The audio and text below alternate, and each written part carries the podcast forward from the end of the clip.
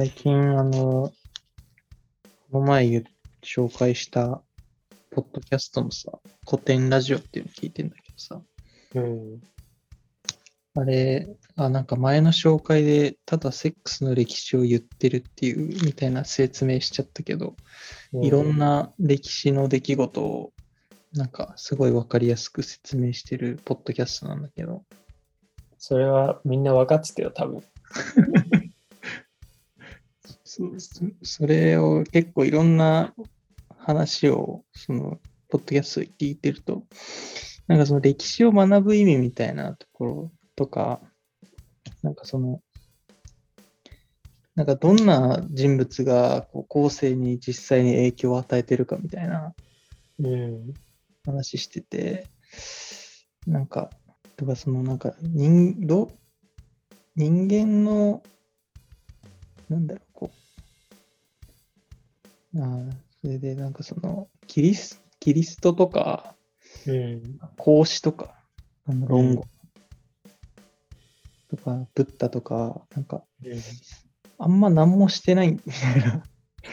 実 は実は生涯でなんかしたことって、なんかすごい少なくて、なんか孔子に至っては、マジなんか50、なんか30歳ぐらいまでニートみたいな、だったりとか、で、50歳ぐらいまで、なんか隠居生活してて、で、そのなんか隠居っていうか亡命？うん。亡命の最中になんかいろいろ悟って、なんかその数少ない弟子とかに、当時のなんか何人かの弟子になんかすごくこう言ってた言葉が、うん。なんかその、しその後弟子が、なんか何百年にわたってしその文章化したものが論語になってるっていうう、ん。マジなんかこう、いや、そんな暴動を起こせないっていうのも、うん。まあ別に暴動は起こさなくてもいいのかもしれないっていう、ああ。なんかこう、自分が存在していることとか、うん。その、なんかこう、このクソみたいな生活の中で何かを悟るかもしれないし、うん。で、その悟ったことが何かこう、将来に影響を与えるかもしれないとか。だからね、あんまり悲観的になりすぎなくてもいいかもしれないよ。確かに。自分という存在をもうちょっと長い目で見ると。確かに。そうそう。確かにね。確かにそれはあるかもしれない。なんか、前に、大事なのはタイミングさんからのお便りでさ、うん。その、なんだっけ、う上には上があるよねみたいな話。なんだ、どういうお便りああ、なんか上に行ってなんか目標達成するとまたさらに上を見たくなっちゃうみたいうん。確かになまあ、弟子取るか、じゃあ。な。弟子。いや、そう、なんかね、だからこういう、その、何が、なんか自分のどの部分がこう、誰にどんな影響が与えるかっていうのは結構は、そしてこう、わかんないっていうか、計り知れないから、そうだね。なんかさ、そういう視点を、まあ、持ってるっていうことが 大事なんじゃないか確かに。むやみに何かをやらなきゃっていううん。ことを思わなくても、確かにね。時々でできることをやるっていうのは結構、うん。またも凡庸な結論ですけど、うん。まあ、大事なことっていうのは、一般的に言われてるからな、ほとんど。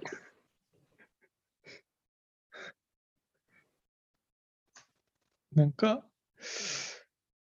その、古典ラジオのさ講師の回でさ、うん。なんか講師のすごいこ、すごいところって、うん。なんかその心心理っていうかな、こう誰もが、ああ、なるほどって思うことをめちゃめちゃ短い言葉でまとめてるっていうことがすごいみたいなうん。ことを言ってて、で、なんか講師の、講師が、なんか例えば、なんか、なんだっけな。なんこの、この世でなんか立派な人？みたいな、その尊敬される人とか立派な人のにあるべき才能っていうか、その素質って何だと思いますか？みたいなうん。されたときに、なんかその中国のいろんな歴史上のそういう哲学者はなんかこう長々とそれを答えるんだけど、孔子はめちゃめちゃ忙しい時に慌てない人っていう。な んで簡潔な答えを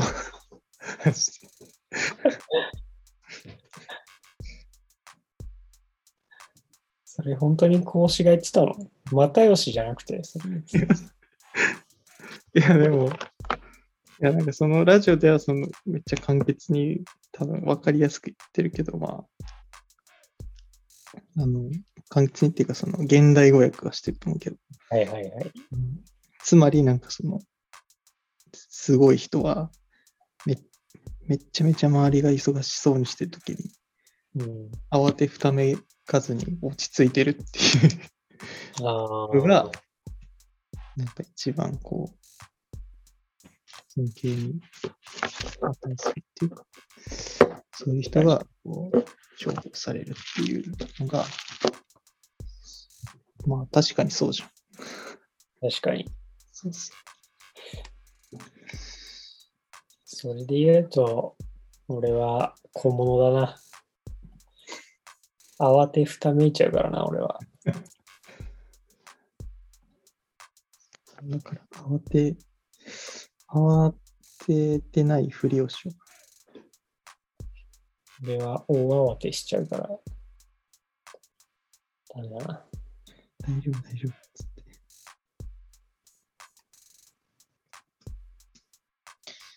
いや、俺やっぱ最近そのラジオを聞いて、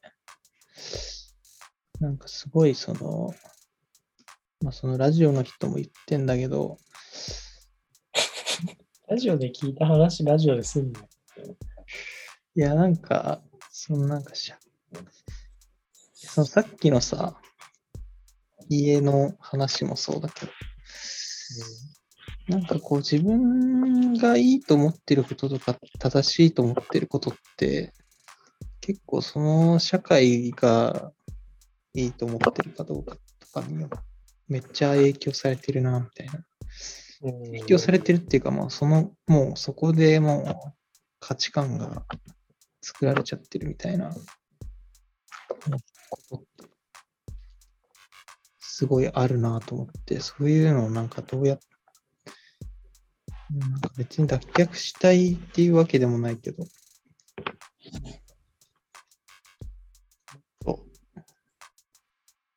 もっとね、なんか、なんかこう、どうにかなんないのかな、みたいな。うん。うんいわゆるこう、社会的に良しとされてることに対してさ、うん。なんか、自分のなんかこう、真、なんて言うんだろうな。自分の、なんか真相では、まあ別に良くないと思ってることもあれば、なんかもうその価値観にもう染まっちゃってるなっていうこともあるっていうか、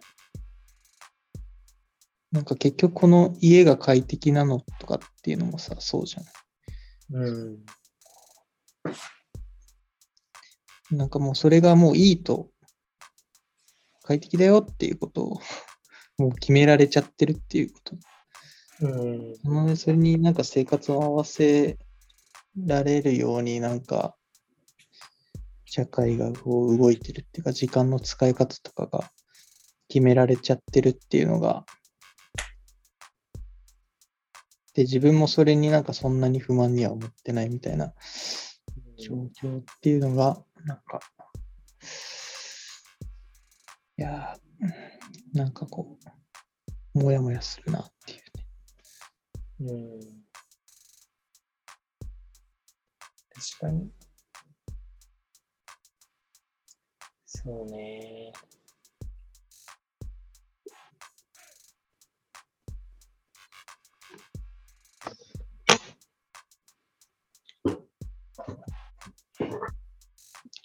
なんかしかもさ、それをさ、自分で思っ、なんか自分だけだと変えられないみたいなことへの、うん。まあ、変え、本気で変えようと思えば変えられるんだろうけど、なんかあまりにも、こう、そういうことに気づいてすらいない人が多すぎて、そのなんか規定の、規制のなんかおかしな価値観とか概念っていう、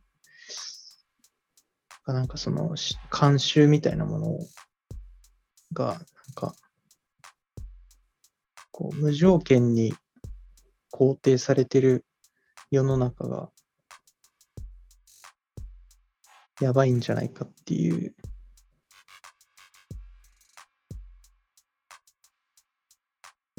うん。それをどう、なんか、まあどうしたらいいんだろうって感じ。悩める。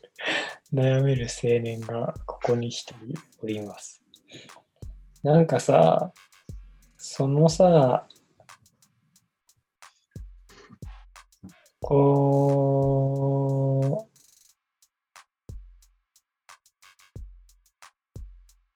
う、まあそのマジョマジョリティかマイノリティかみたいなのとは違うんだけど、なんていうかこう、あのさ、一般的に良しとされているものっていう、なんか価値観を共有してる前提で、ほぼ意味のない会話ってあるじゃん。うん。例えば、なんか、えー、あ、引っ越したんだ。えー、なんか新しくていいねとか、なんか、あ、ウォシュレットついてていいねとか、なんていうか、そういう会話？うん。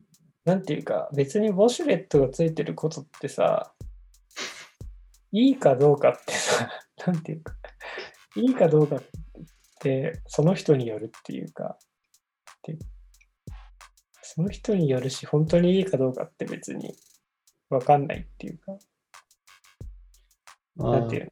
もっと、あ、ちょっとウォシュレットの例えが悪いから変えると、例えばその、まあ、大企業に就職したんだ、えーすごいじゃん、みたいなうん。こととか、なんかそういう会話ってあるじゃん。あるね。そういう会話が大部分だと思うけど、普段の 人間同士の会話って、あなんか、昨日焼肉食ったんだよね、えーいいね、みたいな、なんていうか、そこでさ、え、でもさ、お前それ肉食うっていうことの意味って考えてるとかって言ったらさ、なんか、おかしなことになるじゃん。めちゃめちゃめんどくさいやつだと思わめれてちゃくちゃめんどくさいじゃん。めちゃくちゃめんどくさいけど、でもなんていうか、そういう登場人物ってすげえ大事だし、ああ、確かに。心身みたいな。好きなのね。で俺それをすごい思ったのが、そのまあ、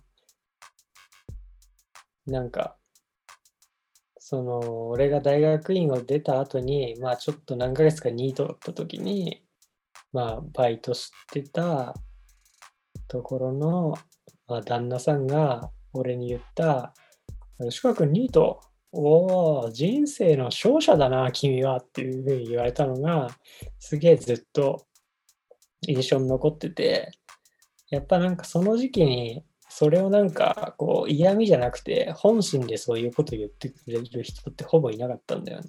うん。なんつうか、あ、そうなんだ、大変だねとかさ、えー就職決まるといいね、みたいなさ、うんことを言うとかのがまあ普通じゃん。もしくはなんか、えーっと、どうするつもりなの？みたいなさ、うん。感じの。っていうふうなことを言うのがほとんどだし、まあ別に俺もなんかその価値観だから、だったから、早くどっか就職しないとな、みたいな感じに思ってたんだけど、なんかそういう、まあ、なんていうか、別にまあ言う必要もないっていうかさ、言ってしまえば。当たり前のことをなんかただ確かめ合ってるだけの会話っていうかわかるわ。めっちゃそう。いうところでさ、そのさ、まあ、瀬川さんって言うんだけど、瀬川さんが俺に放ったその一言はさ、もうなんか、イカズチのように俺の脳に突き刺さったわけよ。おーなんていうか、そういうことをさ、言える人でありたいしさ、なんか、そういう視点って持ってないといけないなっていうのはすごい思うかな。確かに。なんか、いや、そうね、その、当たり障りない会話を、いつ繰り返していくうちにいつしか、なんか当たり障りないことしか言えなくなってしまって。みたいな。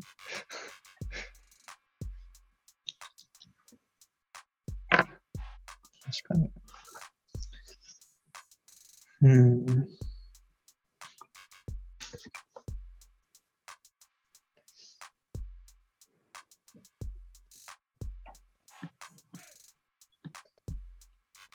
大豆だとはこの心身みたいなそうそ振り向かせ、振り返らせてくれる存在みたいなのがさう。うん。必要で。なんか、そう。突然、なんていうか、一個、こう、なんて言うんだろう。それまで演者、演者だったのに、それまでなんかプレイヤーだったのに、突然なんか、こう、そのフィールドの外側に連れ出されて、お前が今やってるのこれだけど大丈夫みたいなのを言われるっていうか、うん。なんかそういう一歩、こう、経営事情っていうか、なんかメタの視点に持っていかされて、なんかお前のやってることの前提これだけど大丈夫みたいな感じの、こう、重厚を突きつけられるみたいな、なんかそういうのって、めちゃくちゃめんどくさいけど、すごいいいいいよね。うん。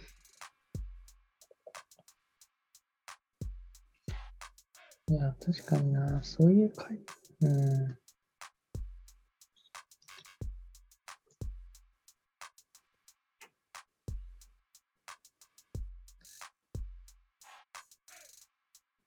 ああ、それあるなな。でも俺多分それが好きなんだと思う、自分が。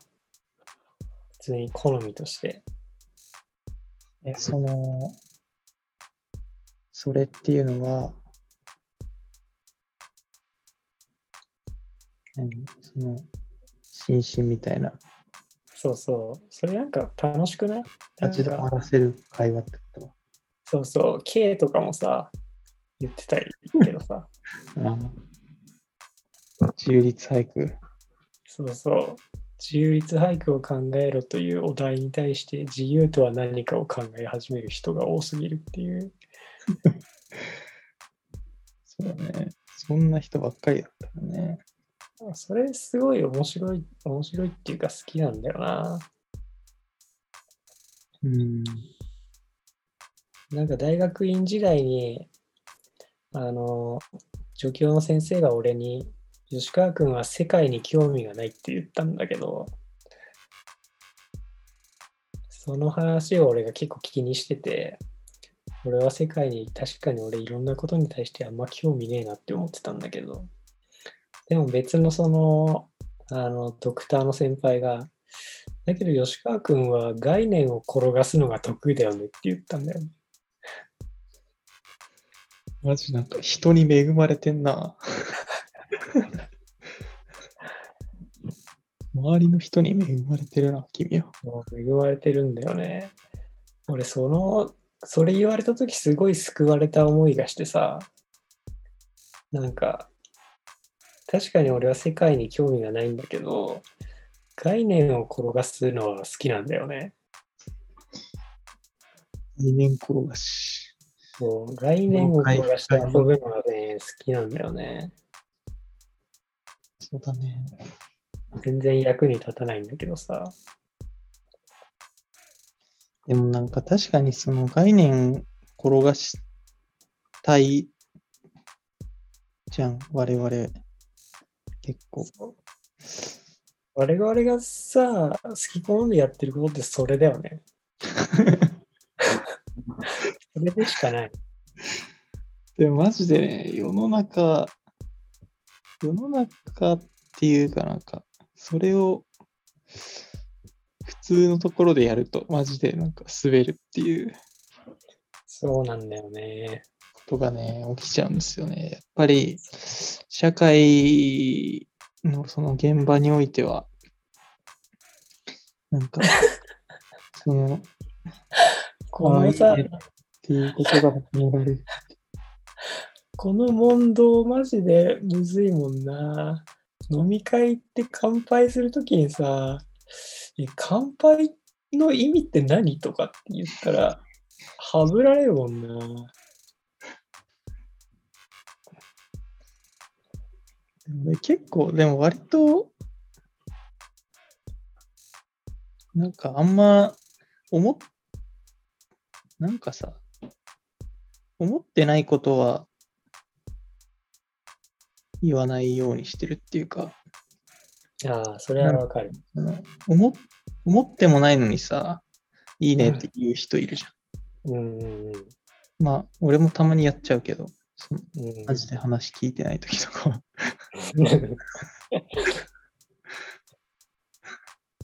でもあの、手拍子ね。手拍子。その場に、場によってやらざるを得ない手拍子みたいな。その、それはでもなんかあんまり自分、てかなんかそれを見見るのがすごい嫌だから、あんまり、まあなんか気づいてないうちにやっちゃってるかもしんないけど、なんかさ、俺思うの？なんかその、女子同士の慰め合いみたいのを見るのが、まあ慰め合いっていうか、女子同士、女子同士が繰り広げる、あの当たり障りのない言葉の問答っていうのが、本当に見苦しくて、俺めっちゃ嫌いなんだけど、わかるわ。なんかそんなに仲良くもないさ、うん女子がさ、ただそこに居合わせてしまったということだけが理由でさ、うん。とかなんかそのお互いの状況みたいなのをただ確認し合うためだけにさ、繰り広げるなんかこう意味のないうんなんかその問答が本当にお前らほんなんかマジでそれ本当に思ってないことバレてるぞっていううん。確かに。おああ、それあるよな、なんか。でも、それが大切なんだろうね、きっと。俺たちのわからない社会の中では。そうなんだよね。そうなんだよ。それ大事で。なんか指摘して、指摘して怒られたこと何回もある気がするな。そう、最近それね、でも結構仕事とかでもめっちゃあるよね。そのなんか言わなくていいことを言うなみたいなさ。なんか本当はこうなんだけど、これをほん、うん本当のこのことを今言うとやばいから、うん。その今はこうこういう言っちゃダメで、なんかこういう言い方をするとか、なんかうん。これは言わずに、なんかこのことだけを言うとか、そのなんか確信には触れないでうん。おくみたいなことってめっちゃあるな。なんか特にその行政とかそういうところと。なんかその慣習に染まりきったような、あやばい、うんこれ、なんかまあ言うとあれだけど。あんま言うとやばいですけど、なんかそういう、なんかその、そういう場所、そういう人たちと話すときになんか特にその、なんか俺がなんかいくらその問い直したとこで何も瓦解できないから、うん。そこのなんかコミュニケーションテクニックというか、もうストレスみたいな感じだけど、もはや。うん。そういうのはね、本当に溢れてますよね。確かに。思ってないことは言わない。いや、文章とかはね、やっぱ残るからね、あんまり言ってないことは書きたくないっていうか、うーん。まあ、自分の名義ではちょっと出せないなっていうのはあるよね。そうね。いや、なんかその辺も確かにな。まあなんかちょっと会社批判みたいになっちゃうから、どういう話題として話すのが適切なのか難しいけど、なんか、こういう仕事してると、結局どこまでが自分のもので、どこあからが会社のものっていうかさ、なんか責任とかもそうだし、その表現とか発信するものに関しても。なんか、ね。むずいよね。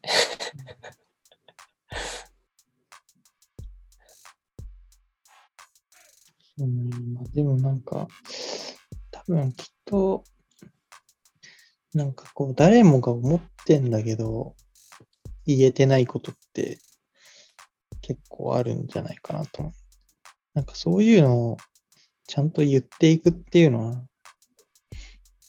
大事だと思うんですよね。だからこういうラジオ、なんかポッドキャストとかの意義って結構そういうとこにあるかなと最近思う。なんかほぼさ、俺らもずっとそうだけど、マジでただ話してるのを流してるだけじゃん。うん。でなんかそういう、それ自体が結構、そのなんか話せてること自体が結構レア、レアだし、まあその話そうとしてること自体が価値であって、まあなんかその高みを目指そうとすれば、もっとこう面白くリスナーを増やすみたいな目標を立てること、まあできるけど、まあそれはまあ置いといたとしても、うん。なんか、結構世の中にはそういうことも話す相手がいないっていう人はめっちゃいるんじゃないか。確かに。なんかだからこそそういう発信者に対する共感みたいなのがやっぱ、ポッドキャストとかも結構生まれるっていうかさ、うんうん。危機開会とかも結局なんかみんな思ってることはあの二人が面白おかしく言ってくれてるみたいなとこあるし。うん。確かにね。まあなんかそういう人気超えてるものって、確かにね。なんかマジで全くわかんない話をしてるわけじゃなくて、ある種の共感みたいな部分がまあうん。結構、まあ、それをいかにこう上手に言語化するかとかさ、うまく面白い掛け合いで展開していくかみたいなことはあるけど、内容に関してはやっぱりね、そんな全てが新発見なわけじゃなくて、共感が伴ってるところがあるから、受けてるっていうのは、まああるだろうし。まあ、何かね、考えるきっかけになるとか。マジで、マジでこの世の全員思ってるんだけど、もう一人一人が思ってるだけで、それを口にも出さず、ただ受け入れて、なんかそれの慣習に飲み込まれて、いつの間にか自分がそっち側に立ってるみたいなうん。ことによって、なんか世の中がどんどん負のスパイラルになってるんじゃないかっていうのはうん。あるからね。確かに。いやー、本当だよな。本当にな。くそー。くそー。悔しい。ああ、もう一個話したい話だったわ。あのさ、なんかネットでたまたま見たんだけど、ツイッターで見たのかな。なんか、 TED っていうさ、あの、なんか、ああ、喋るやつ。そうそう、プレゼン、プレゼンっていうか、その道の、ちょっとこう、ホットな人がさ、自分の研究とか仕事のなんか、領域のことについてさ、こう、何分ぐらいあれ、10分とか15分とかわかんないけど、喋るやつあるじゃん。歩きながら喋るやつ。それを配信してるサイトみたいなのあるじゃん。うん。なんかあれの中で、なんか建築系のやつの中で、なんか建築家が、えっと、クライアントにしてるのは、なんか世界の全人口のうちの上位2%の富裕層だっていう話をなんかしてる人の会があって、うん。それ、めっちゃ面白いなと思って、なんか、なんでそういうことって大学で教えてくれなかったのかなって思ってる。ああ。確かに。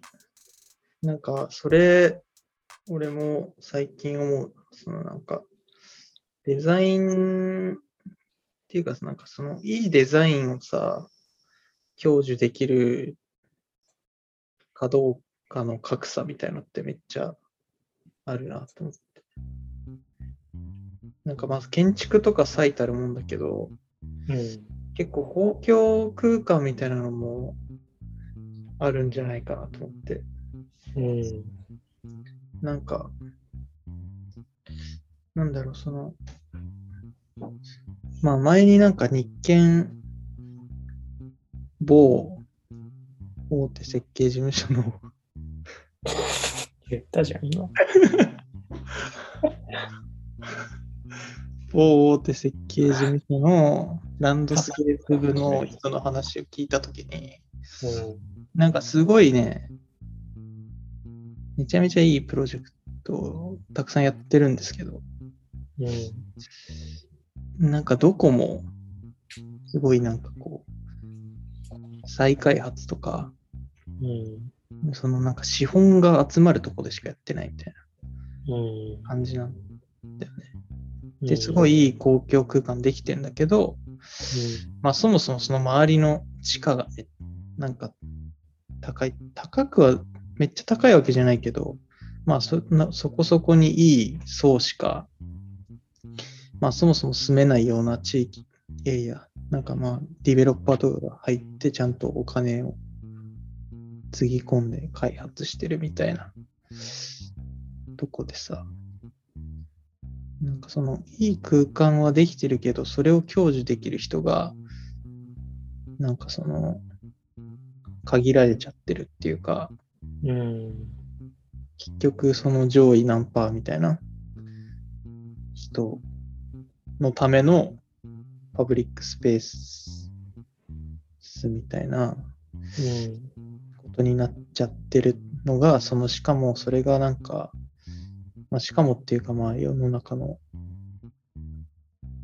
原理的なことかもしれないけど、そのめちゃめちゃ優秀な人たちが、デザイナーたちが集まる、その大手事務所が、まあそういうことしかできないみたいなことって、めっちゃこう、社会にとって、損なんじゃないかっていうか、そのなんか真にその、デザイナーとか、なんか結局、その公共の場所みたいなのも、そのお金とか資本の方によって、ん？なんだ、方、多い少ないによって決められちゃってるっていうのが、だからマジなんか地方都市のさ、もうほんと消滅しそうな村みたいなところうん。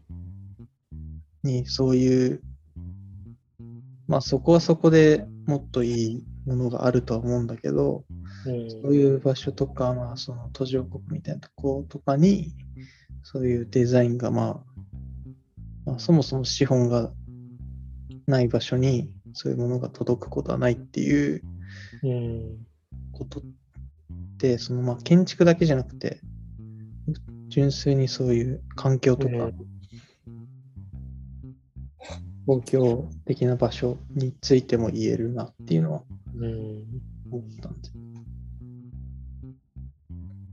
確かにね。デザイン格差みたいな。そうね。なんか、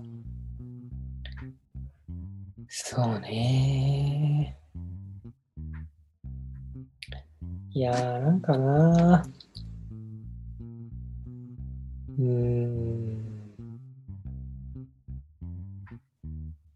まあ、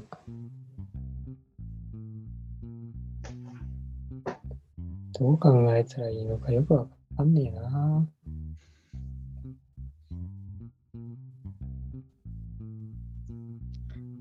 むずいよね。結局自分も生きていかなきゃいけないっていう結局自分も生きていかないといけないし、なんか、うーん。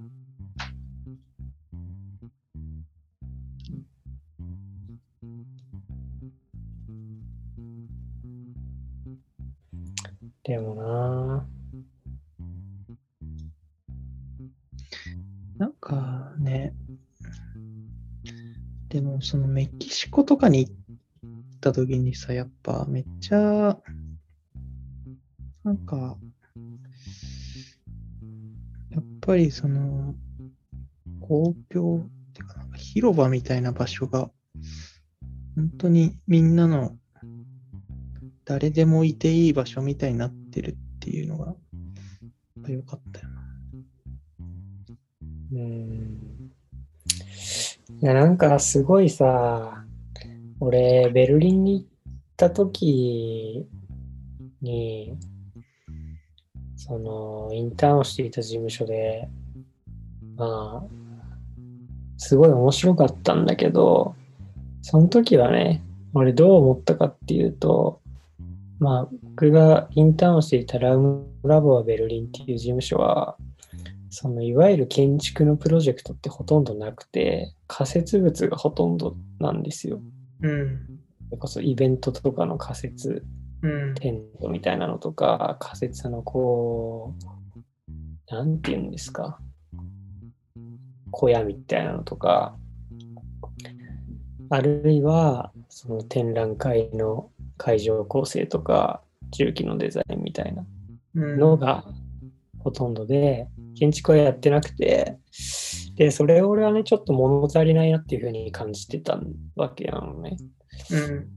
うん。で、建築も建てれるようになりたいなっていうような、まあ、ちょっと不不満というか、そこが物足りないなみたいなことをね、傲慢にも思っていたから、まあ日本に戻ってきたら普通の設計事務所みたいなところで働いて、まあいわゆる建築みたいなものを作るっていうことのプロセスとか仕組みを知りたいなと思ったっていうところがあったんだけど、なんか今逆に思ってることは、まあそのさっきのその上位2%をクライアントにしてるみたいな話もそうなんだけど、なんかわゆる建築を作るっていうことが、なんかいかに開かれていないかっていうか、なんかそれによってリーチできる、それによってこう、いろんな関係性を持つことができる人間ってすごく実は限られてるっていうのを感じてて、そのベルリンにいる時に俺がメインで関わってたプロジェクトは、と、まあ、アートイベントの、のための、まあ、小屋とか、そのインスタレーション群を作るプロジェクトだったんだけど、なんかその真っ先にやってたのが、そのベルギーのブルージュっていう街のこうソーシャルワーカーって呼ばれるような人たちと連絡を取って、うん。そのなんか借りられる土地とその協力してくれるうん。地域住民とまあ呼んであとはそのその地域のちょっとこう学校にはあんまり馴染めなくて学校に行ってない子供とかうん。そういう子たちにもう遊びに来て手伝っていいよみたいな感じだったりっていうことをしていてえなんかやっていたプロジェクトだったのね。うんだからなんかその現場もまあもともとうんと廃工場っていうか工場を閉鎖された後の空き地みたいなところがまあ敷地だったんだけどそこをまあもう公園みたいにしちゃって毎日ねその地元に住んでるまあうん学校に居場所がなさそうなめっちゃ悪ガキとか多分あんまりなんだろう。まあわかんないけどいわゆるこううーんちょっと知識がないから名言を避けるけどこうあんあんまりこう授業中落ち着いて座ってられないみたいなタイプの子供とかがまあ割と遊びに来ててうん。そういうやつらに、なんか、Hey, now P, now とかってバカにされながら俺は数ヶ月そこで過ごしたんだけど、まあ、なんていうか、それがすごかったなって思って、あの、日本に来てから働くと、あその開かれ方っていうか、うん。そのなんか場所との関わり方みたいなのが本当にすごいなと思ってて、そうだね。なんか結局そのお金そのイベント自体はえっとまあ建築作品をとかインスタレーション作品を作るようなアーティストを、まあ、ヨーロッパの中から招待してベルギーのブルージュってあの観光地でもあるのねすごい。だから、その観光地でやってる、まあ、アートフェスティバル。だからまあ、人を集めるためのイベントでしかないわけよ、しまえば。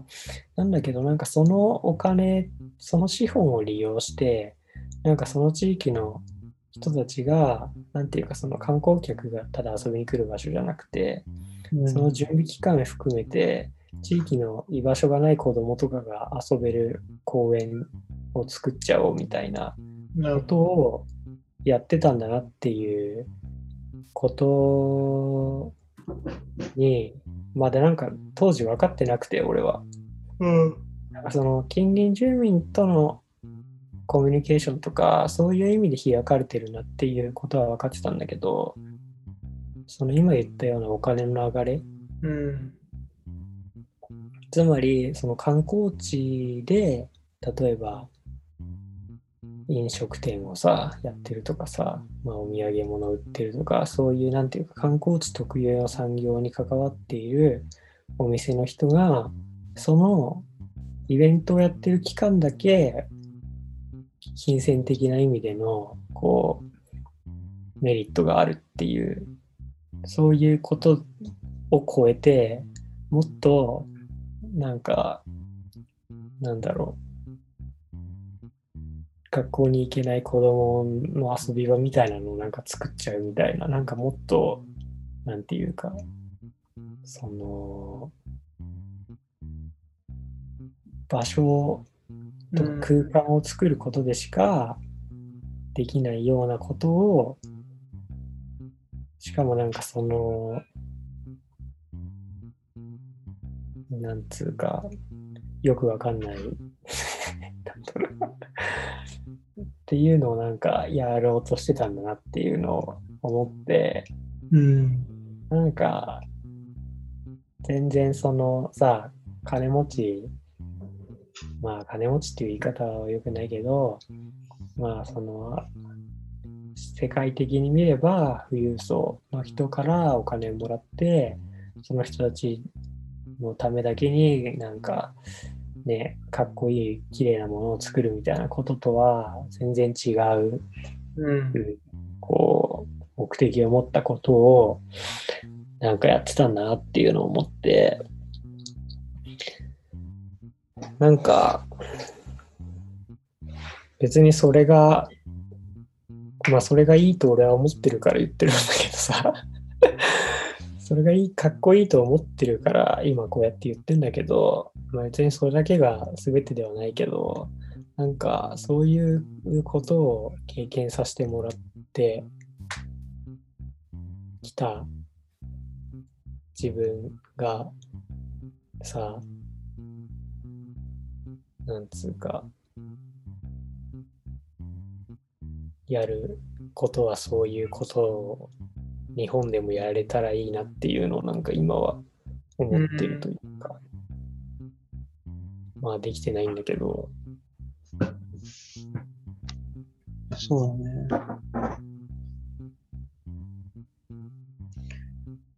まあ、なんか、確かに。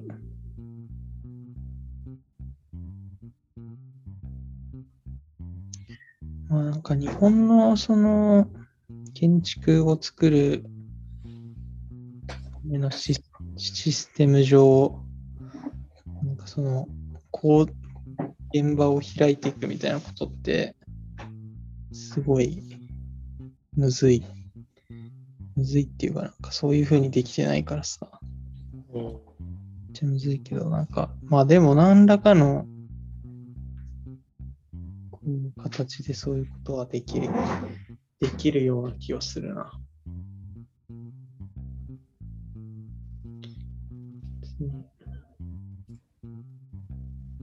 工事現場も別に開かなくて。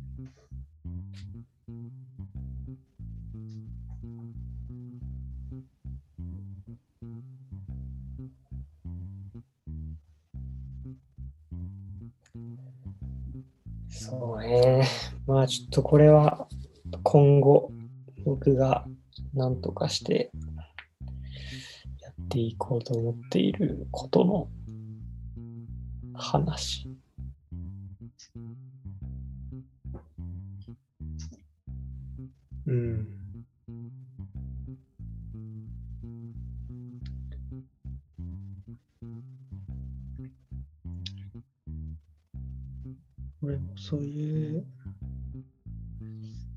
エクアドでそういうことしてたな。マルーチャって呼ばれてたな。いやー、なんかね。そうなんだよね。だから、やっぱ俺は概念をさ、転がすのが好きだからさ、概念転がらないんだよね。お金持ちの人にお金をもらって、その人のための立派な建物を作っても。建築という概念。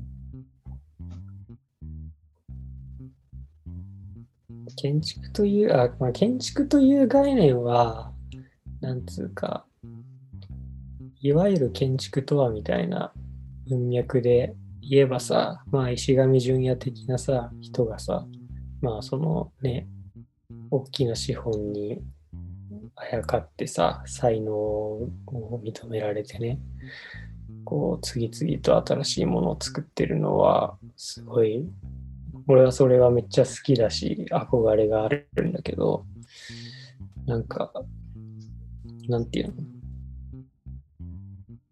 でも、こう、なんだろう。めちゃくちゃ憧れてる一方で、なんか大きな構造は別に変わってないっていうか、うん。そのお金の流れとか、うん建物がどうやってできるかっていう世の中の仕組みとかうん。の点で言えば別に、ふなんだろう。本当に古来から続くことをただ繰り返してる。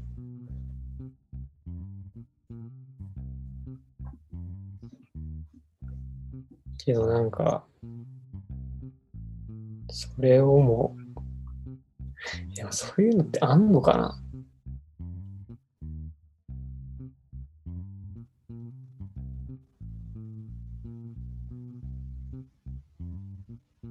日本でってこと？日本でっつうか、なんか、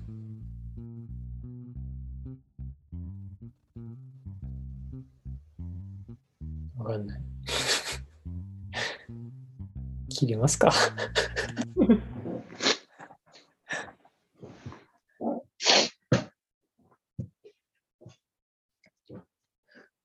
じゃあ、というわけで、えー、第82回の、えー放送でございましたけれども、えー、まあね、今日聞いて皆さん、今日聞いてくれた皆さんにはね、ぜひ、えー、公文写真書から出てるこの資本主義から脱却せよ、貨幣を人々の手に取り戻すをね、読んでいただきたいと思います。はい。シャツ。あシャツ。疲れてんじゃん。さん。成城学園前に遊びに来てください。えー、海運橋に遊びに来てください。成城学園前には勾配30度の坂があります。壁みたいな坂があります。30度ってやばいな。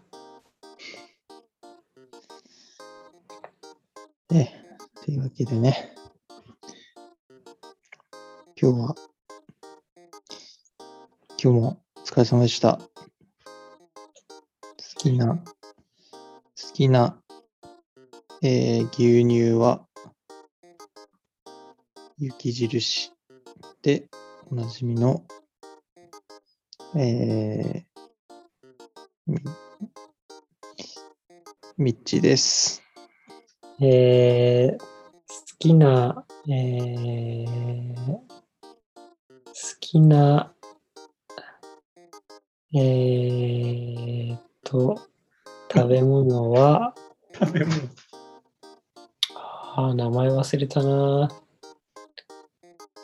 ぱ食べ物に興味ねえんだな。